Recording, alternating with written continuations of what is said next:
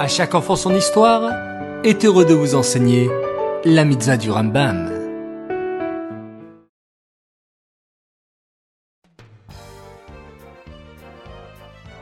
Bokertov les enfants, bonjour, je suis ravi de vous retrouver de nouveau pour étudier ensemble les mitzvahs du Rambam.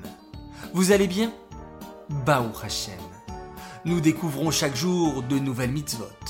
Et pour celles que tu connaissais déjà, cela fait un petit rappel et une petite révision. Et comme ça, dans un peu moins d'un an, nous aurons fait le tour de toutes les 613 mitzvot de la Torah, Bezrat Hashem.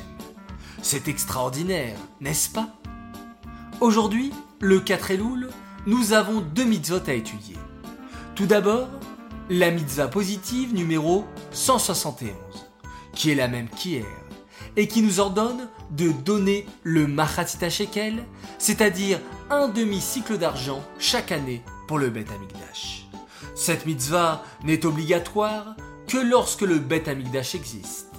Cet argent, donné par les béné Israël, servait à acheter les animaux pour les korbanot Tzibour, les sacrifices qu'on offrait chaque jour au temple au nom de l'ensemble du peuple juif. Ensuite, la mitzvah positive numéro 153 nous ordonne de faire le compte des mois et des années. En effet, nous avons la mitzvah de sanctifier le temps en fixant chaque mois le jour de Rosh Chodesh lorsqu'un nouveau mois commence. De même, le Sanhedrin, le grand tribunal, qui ségiait à Yerushalayim au temps du Beth Amikdash, fixait les mois et le compte des années pour décider à quel moment il y aura deux mois d'Adar qu'on appelle une Shana Meuberet. C'est une année de 13 mois, au lieu de 12, qui arrive tous les deux ou trois ans.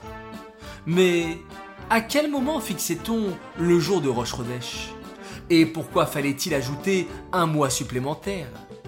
Pour le découvrir, je te donne rendez-vous demain pour l'étude des mitzvot du Rambam.